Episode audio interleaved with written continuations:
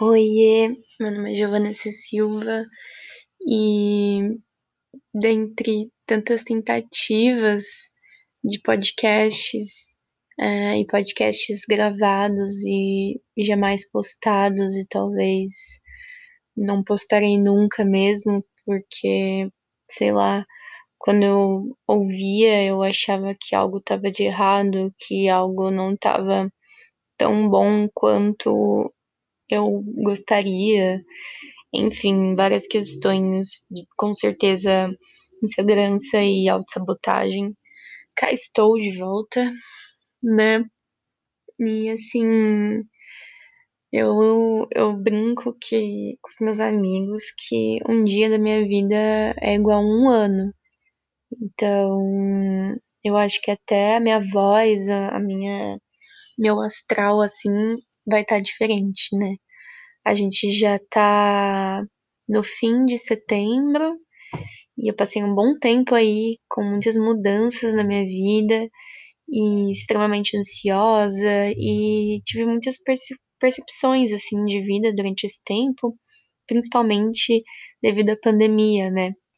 Porque eu me entendo enquanto uma pessoa ansiosa desde muito pequena, muito pequena mesmo. Segundo minha mãe, é, desde uns sete anos que ela se lembre, né? Que, que eu comecei a sentir, tipo, ah, ter de fato crises de ansiedade, mas é aquela coisa, a gente não, não colocava esse nome, não entendia, né? Que era isso. E afinal, eu era apenas uma criança, né? Mas é algo que eu acho que eu já comentei aqui no podcast também, e, e que em 2015 para 2016 eu me vi num estado depressivo que eu demorei para aceitar, neguei durante bastante tempo. Aí eu fiz terapia, depois neguei por mais tempo ainda, é, comecei a tomar remédios. E durante essa pandemia, nesses últimos meses, eu tenho percebido muitas pessoas à minha volta, assim, mais colegas, né, do que de fato, ou amizades construídas recentemente, né, sendo cultivadas, pessoas é, que estão muito mal emocionalmente vindo conversar comigo, é, que estão querendo conversar, né, enfim, assim, com psiquiatra, ter um acompanhamento psiquiátrico, né, juntamente com a terapia, afinal é, é um conjunto e, assim, já falo aqui desde o início, que eu não sou psicóloga, eu não sou psiquiatra, eu não sou nada, absolutamente nada da área. Eu sou só apenas uma pessoa que eu acredito que as pessoas acabaram é, vendo enquanto referência, né? Porque desde muitos anos eu, eu tomo antidepressivo e faço acompanhamento terapêutico. E tô sempre tentando, assim, acho que já se tornou algo mais genuíno é, a minha melhoria, né, e das pessoas à minha volta.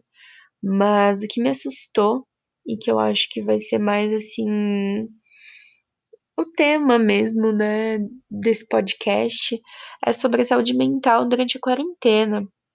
Porque eu sei que pode parecer óbvio, né? Tipo, isolamento social não é legal. Mas eu de fato achei que, e ainda acho, né, me cobro muito sobre isso, de que eu devo ficar só em casa, que é a minha função diante de uma pandemia, diante de algo mundial, diante de algo que eu não tenho controle, é a minha função pela sociedade, por mim, pela minha família, pelas pessoas que eu amo, é, como uma boa aquariana, né, pensando sempre muito no no externo, na sociedade, na comunidade, é, no outro mesmo, né, no coletivo. E, e me vi muito doente, assim, realmente adoecendo, e as pessoas que, que eu amo vindo falar comigo, compartilhando é, as suas experiências, tanto de crise de ansiedade quanto de estados depressivos, e sei lá, quando um tempo atrás, assim, no começo foi muito difícil, né? Quem tá assim de primeira viagem se entendendo nesse começo de, de estado depressivo, ou pânico, ou ansiedade, enfim, essas coisas que acabam até levando uma coisa a outra, né, pela minha experiência, dizendo, é, é, é bizarro isso, porque antes eu me sentia meio que um ET, assim, sabe? É uma pessoa normal, que, nossa, meu Deus do céu, como que eu vou explicar para essa pessoa que eu não tô conseguindo sair de casa porque eu tô simplesmente paralisada de tanta ansiedade? Nossa, mas como que eu vou explicar para essa pessoa que eu tô tentando prestar vestibular há três anos e há três anos eu tenho crises de ansiedade durante a prova? Como que eu vou explicar para essa pessoa que eu simplesmente é, não sei, virou uma coisa assim que acontecia e eu me culpava muito, sabe? É, já passei por diversas situações assim de pânico, de, de ansiedade ou até de, de estado depressivo mesmo que eu emagreci eu já sou um pingo de gente, né? Quem me conhece sabe que eu sou sou super magra, é, é, do meu biotipo mesmo, então é bem perigoso é, isso, eu ficar, tipo, sem. Ah, sem ter apetite, essas questões todas, né? Mas por que eu tô falando isso? Porque muita gente veio compartilhar o que vem sentindo, né, durante esses meses. E ao invés de como eu me sentia antes, que era um, um ET, né? Uma pessoa anormal que, que eu ficava pensando, caramba, ninguém nunca vai me entender, porque eu acho que ao mesmo tempo eu entendo que estou nesse estado ruim, nessa fase ruim, é, parece que não justifica eu não ter conseguido estudar tal dia porque eu tava simplesmente surtando por nada, sabe? Tipo, eu me cobrava, e isso ainda acontece muito, né? Mas agora que eu vejo que muitas pessoas próximas de mim, olhando é, para elas e vendo que elas também estão sofrendo de ansiedade, enfim, de coisas muito parecidas com o que eu sofria e ainda sofro, me vem um desespero de caramba. Se antes eu já achava que saúde mental era algo primordial de vida, imagina agora que a gente ainda está numa pandemia, né? As coisas estão melhores, as coisas estão melhores, mas a gente ainda está, sabe? É, aqui em Campinas vai entrar na, na fase verde, né? Fase que fala, né? Eu acho que é. E isso me preocupa. E é bizarro como eu fico pensando será que, que a Giovana, a partir de agora, ela vai ter é, aquela vontade que ela tinha antes de sair de casa, aquela disposição? É, será que aquela Giovana algum dia vai voltar, sabe? São pensamentos assim que, que passam aqui. É, é muito difícil falar para Giovanna do passado que ela estava completamente certa em ficar extremamente, extremamente revoltada porque as pessoas estavam furando a quarentena e porque ah, eu fiquei é, tanto, tantos meses sem ver a pessoa que eu estava namorando porque por conta da pandemia. E, e eu fico pensando, sabe, não ter nenhum tipo de toque, sabe? Eu sou uma pessoa que. Ai, quem começa a falar comigo sabe que eu vou falar de linguagem do amor, né? É, isso mudou minha vida, assim. Tem um livro que chama As Cinco Linguagens do Amor. Eu acho que é esse o nome, As Cinco Linguagens do Amor. Ai, se não for, enfim, só joga no Google. É, Linguagens do Amor. E eu vou colocar na descrição também. Acho que é do Gary alguma coisa. Enfim, e, e ele diz que tem que existem cinco linguagens do amor. E ele fala que uma é atos de serviço, outra presentes, uh, toque, palavras de afirmação e tempo de qualidade. E eu sou uma pessoa muito de tempo de qualidade e de atos de serviço. Eu acredito, né? Muito mesmo. E. Nossa, tá passando tanta coisa na minha cabeça, assim, sobre tudo isso de, de relações e de pandemia. Caramba, é, é tudo muito, né? Tudo muito, tudo ao mesmo tempo. E aí, fazendo essa ligação, né, essa ponte entre as cinco linguagens do amor e a ausência do toque, né, é, do carinho durante a quarentena, eu fiquei pensando muito sobre isso e sobre as necessidades das pessoas. É, porque, assim, a gente pode muito bem dar, né, ter, ter essa facilidade em dar para alguém um tipo ou dois tipos, assim. A gente pode, com certeza, ter as cinco linguagens do amor, mas vai ter aquela que predomina mais, sabe? Ou umas duas, assim. É, a gente pode, por exemplo, eu posso gostar de é, palavras de afirmação, de dar para a pessoa, né, demonstrar amor para a pessoa através de palavras de afirmação e presentes. É, e eu gosto de receber, sei lá, tempo de qualidade e, e, e qual que é o outro mesmo, gente? Atos de serviço, ou pode ser o contrário, sabe? Ou pode ser a mesma coisa, mas normalmente não é, assim, pelo menos as pessoas à minha volta.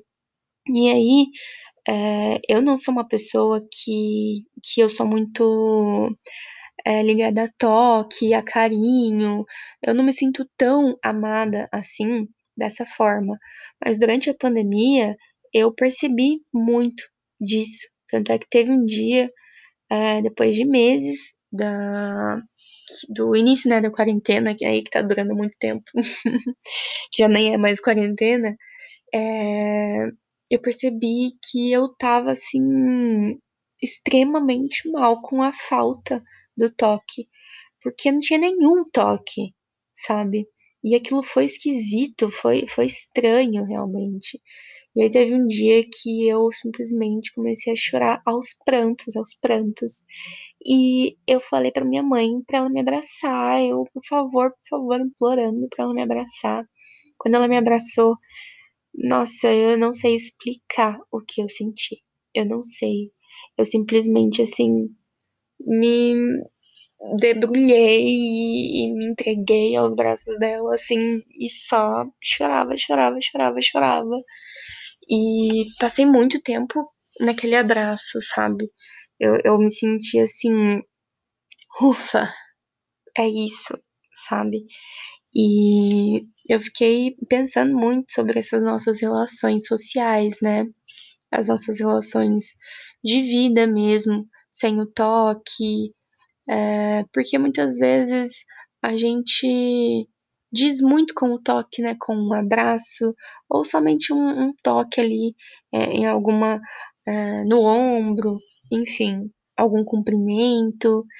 É, essa questão do, do toque, assim, eu, eu percebi muito o valor que tem por agora.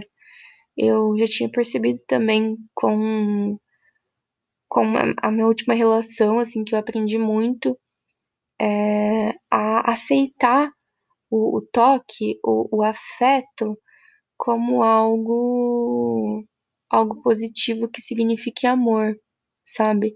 Porque eu acredito que para mim eu, eu via muito amor como, pelo menos eu, né, sou uma pessoa muito de atos de serviço e de tempo de qualidade.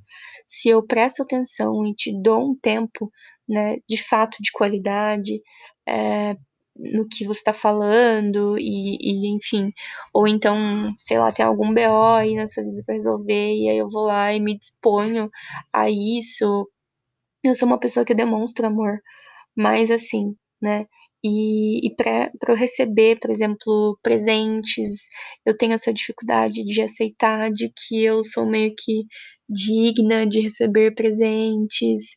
Na verdade, eu entendi que, que é muito difícil é, eu de fato aceitar as diferentes formas de amor, receber receber elas, eu sempre fico me auto-sabotando mesmo, falando, não, por que, que essa pessoa tá fazendo isso pra mim? Ah, é porque eu faço tal coisa pra ela, então ela deve estar, tá, tipo, só retribuindo, eu não sou digna disso, eu não mereço isso, sabe? E é uma reflexão, assim, que tem sido muito forte na minha vida. E o toque, o carinho, essa questão do, do afeto dessa forma, é, nunca esteve presente na minha vida, assim. Tipo, eu não tive uma criação dessa forma e, enfim, é, não é algo assim muito confortável para mim. E eu aprendi, é, de fato, me relacionando com uma pessoa que era muito do toque e, e do carinho. E é incrível, né? Como com cada pessoa a gente descobre maneiras diferentes de, de amar, né? De dar amor e ser amado, né? Porque afinal cada um é, aprende o que é o amor, o ser amado de uma maneira diferente e muitas vezes é, de uma maneira errada também, né?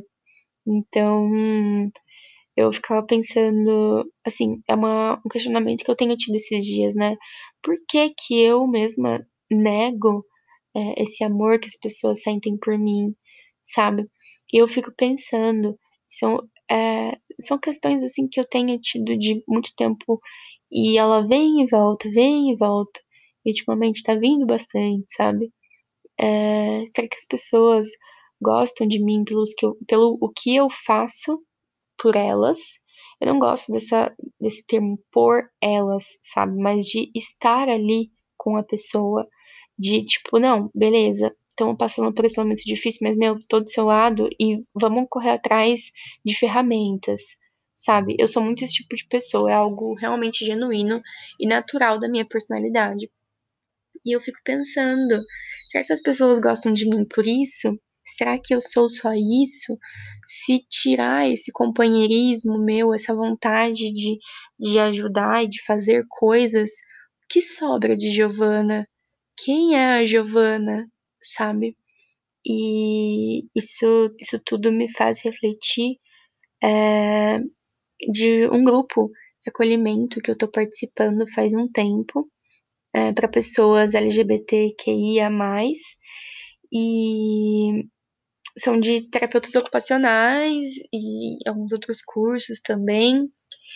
E a cada um, um, período assim de tempo, a gente a gente assiste uns curtas, né, de diferentes é, as siglas, né, da, da LGBTQIA+, e aí a gente depois conversa sobre, são curtas nacionais, e é muito legal. E depois a gente é, tem uma, um projeto realmente, né, de, de uma arte. Primeiro foi um autorretrato e na última semana, nas, nas duas últimas semanas, né, foi um mapa corporal.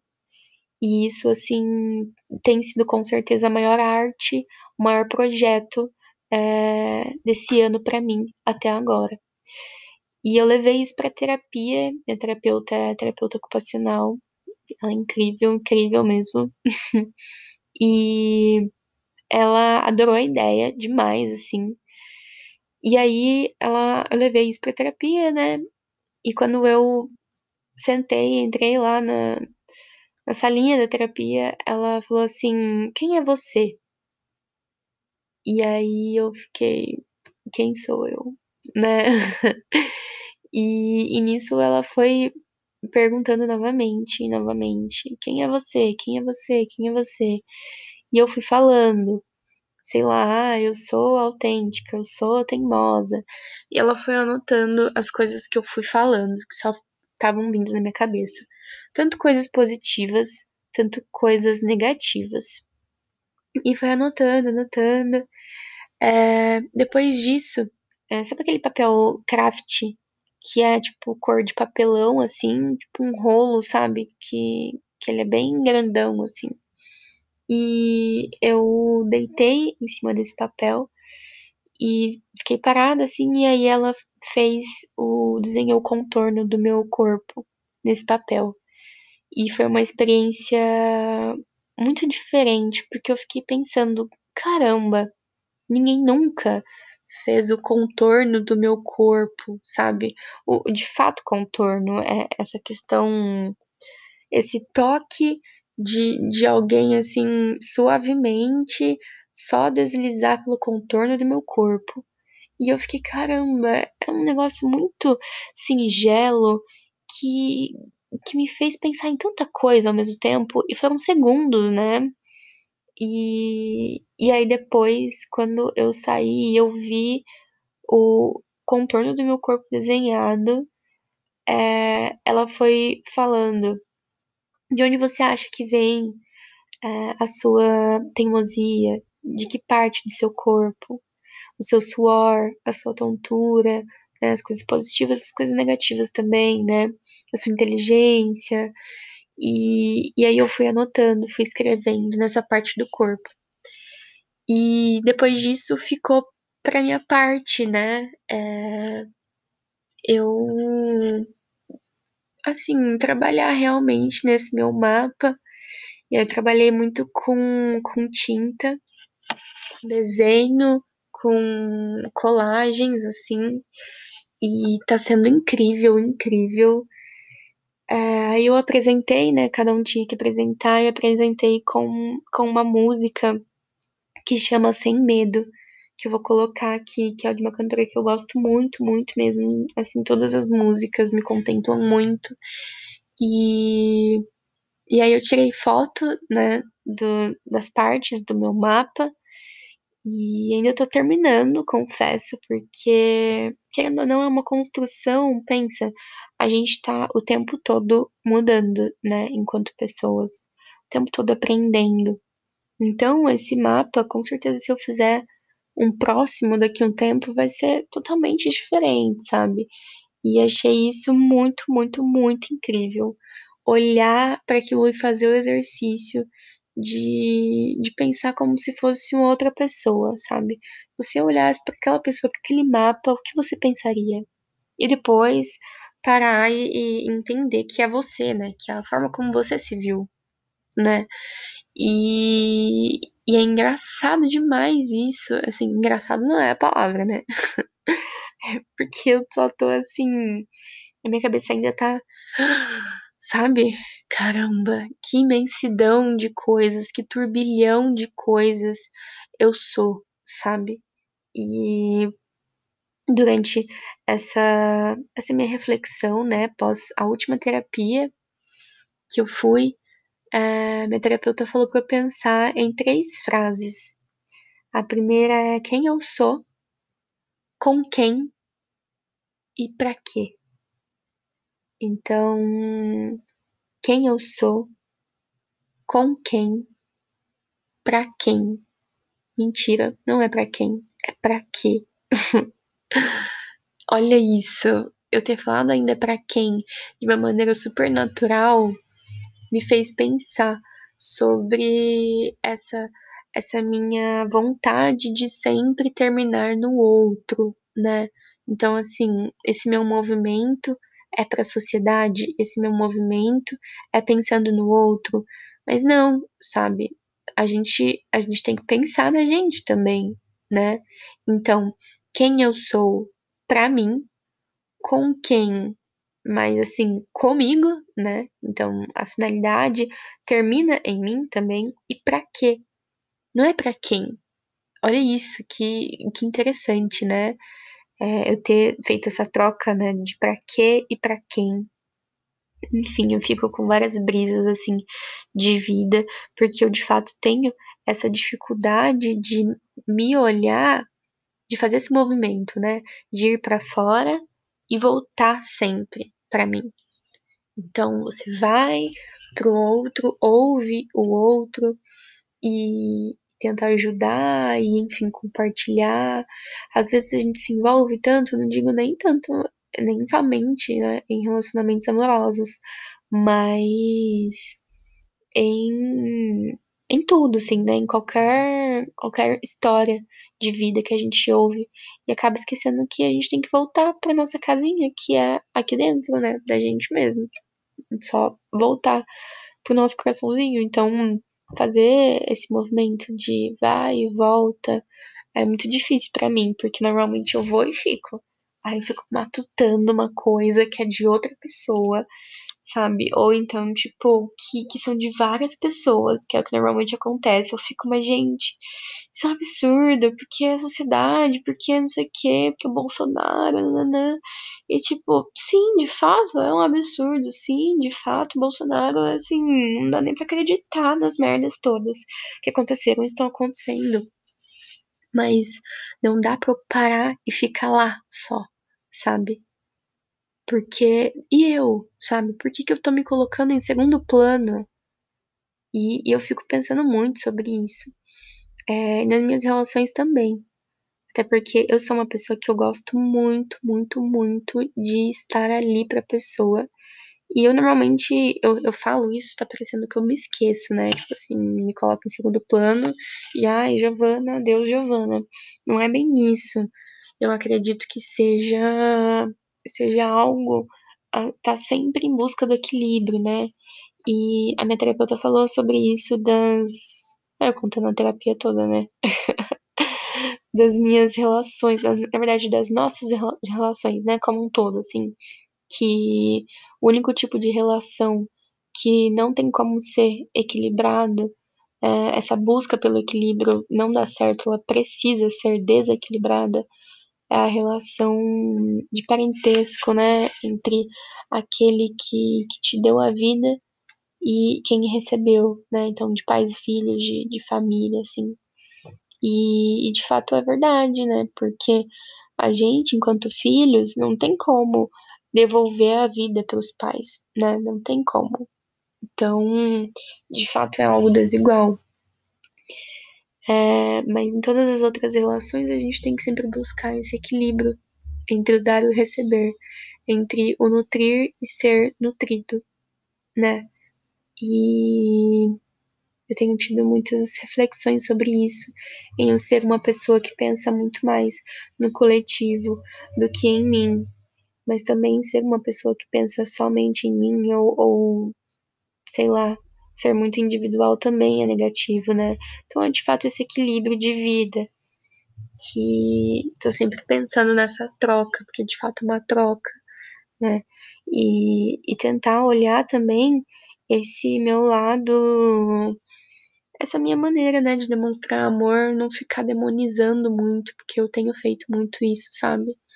Pra eu ser uma pessoa mais prestativa e mover montanhas se for possível, se tiver ao meu alcance, para que a pessoa consiga algo que, que ela que ela quer e eu estar ao lado dela poder proporcionar isso. Não que eu faça as coisas, ai, nossa, Mulher Maravilha, faço isso por você. Não, mas faço isso com, com você, sabe? Estou ao seu lado. E eu sou muito assim, tipo, que eu puder fazer pelas pessoas, eu tô ali, sabe?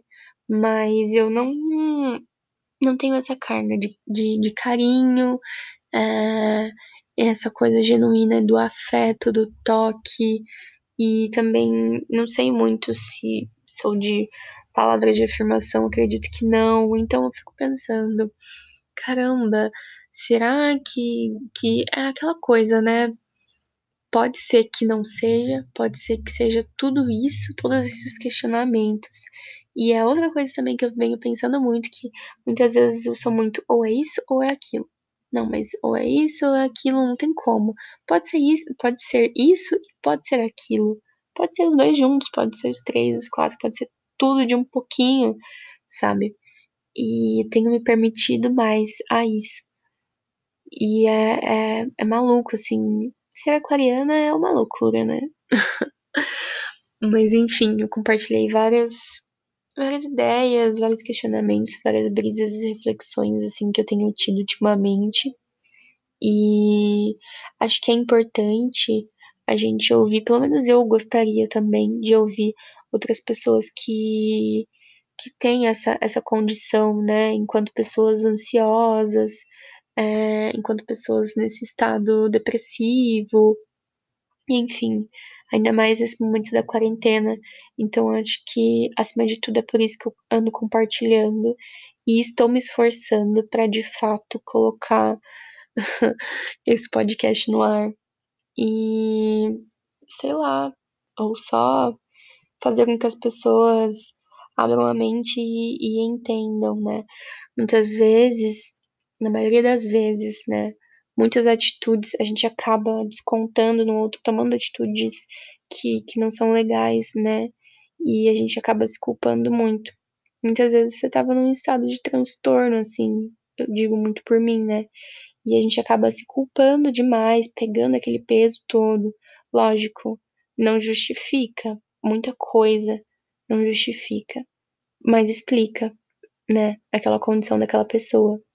Então, é um exercício aí, né, pra gente ir fazendo e buscando de fato priorizar nossa saúde mental. Não fazer com que esse papo seja banalizado e tal. E falando novamente, eu não sou absolutamente nada dessa área, eu não estudei nada, tipo, sabe, nada a ver mesmo, não tenho nada a ver com psicologia, terapia ocupacional, nem psiquiatria, nada do tipo. É, eu sou só uma pessoa que já sofreu e sofre ainda muito com esses transtornos, mas que tô aqui como partilha, sabe? Partilhar meus pensamentos e, e os sintomas, né? Porque é pra gente ir se ajudando. E assim, mas sempre bom e essencial, né? Buscar uma terapia e acompanhamento psiquiátrico também, caso for necessário. Então, isso aí é, é primordial. E é isso, gente. Eu tô mais, mais quieta é, por vezes, mas eu quero me vencer aí, vencer essa sabotadora que muitas vezes me domina, né? E entender que eu tenho esse cuidado nas minhas palavras, que eu tenho esse cuidado é, no o que eu falo aqui e que, que é legal o que eu produzo, sabe? Não porque eu quero ser um, uma produtora de conteúdo e tá tudo bem também se eu quisesse, mas que eu gostaria de compartilhar a minha experiência e que minha experiência e o que eu sinto é válido, sabe? E é isso. Fiquem bem. Se possível, fiquem em casa, que a pandemia, infelizmente, ainda não acabou. A gente tem que ficar nessa, né? Preservar a nossa saúde mental e ao mesmo tempo também não abusar, né? Porque, querendo ou não, o vírus ainda tá aí, né, galera? Mas é isso. Beijinhos, fiquem na paz.